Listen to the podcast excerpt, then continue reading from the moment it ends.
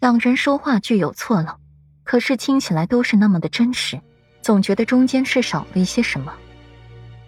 世子妃，我家小姐句句属实。那段时日，表小姐缠绵病榻，连门都出不得，又是如何出去王府买药呢？而且送香囊做赔罪，也非表小姐所想，是安嬷嬷她向小姐提议的。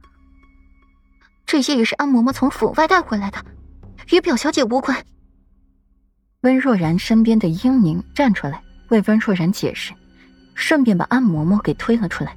安嬷嬷一听英宁的话，又有几道灼热的视线落在她身上，感受压力极大，扑通一声跪在了地上，大喊：“奴婢冤枉！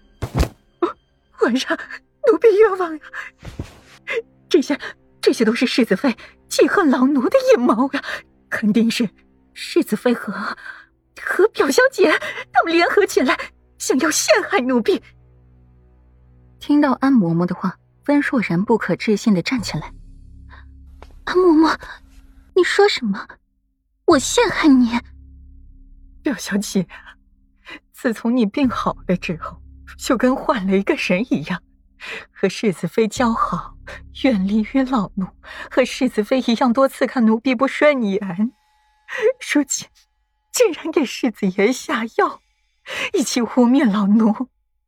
陛下，王爷。”老奴冤枉呀！还是世子妃，是你给表小姐灌了什么迷魂汤，把表小姐坑害成这样。安嬷嬷一把鼻涕一把泪的哭着，凄惨不已。安嬷嬷，我可是你看着长大的，你怎么能如此？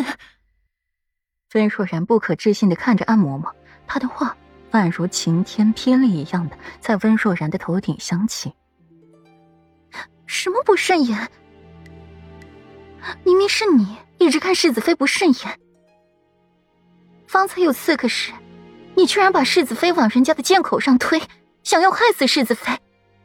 你当我没看见吗？温情一脸的怒容，真心一脚踹在了这老刁奴的身上，踹得他五脏六腑都移了位才好。金温情这一插口，皇帝这才想起刚才的那一幕，他是看见了的。身为仆人，危急时刻不替主子挡险，竟推主子去送死，着实可恨。启禀陛下，这药是来自宫中的禁药，非皇室之人没法得到。陈太医又慢慢的补充了一句话。听到了“宫中”二字，皇帝脸色彻底难看起来。一旁的裴义悠悠的借口道：“哦，哼，原来是源自宫中，怪不得玉儿和软软成婚，一年没洗浴，哼，这亏得是没洗浴啊，不然呢？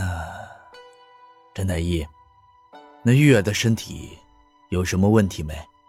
裴义偏头去看陈太医。他要知道自己的儿子究竟有没有影响。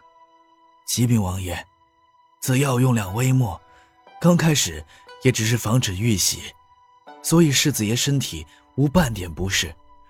若要彻底绝育，需佩戴上三年五载方可。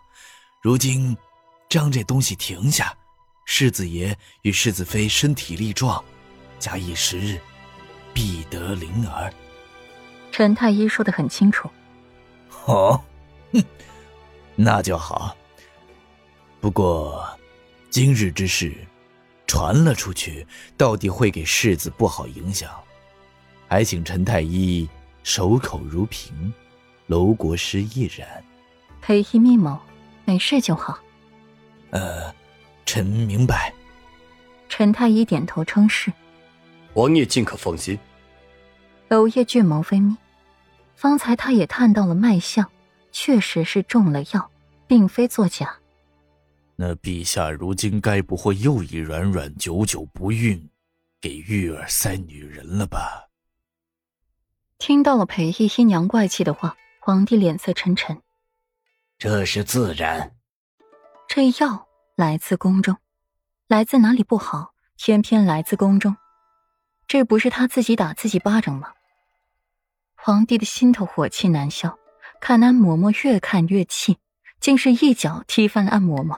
安嬷嬷没忍住，一口血喷了出来，虚弱道：“陛下，陛下饶命啊！这些全都是左侧妃，对左侧妃给奴婢的药，这都是左侧妃对奴婢威逼利诱。”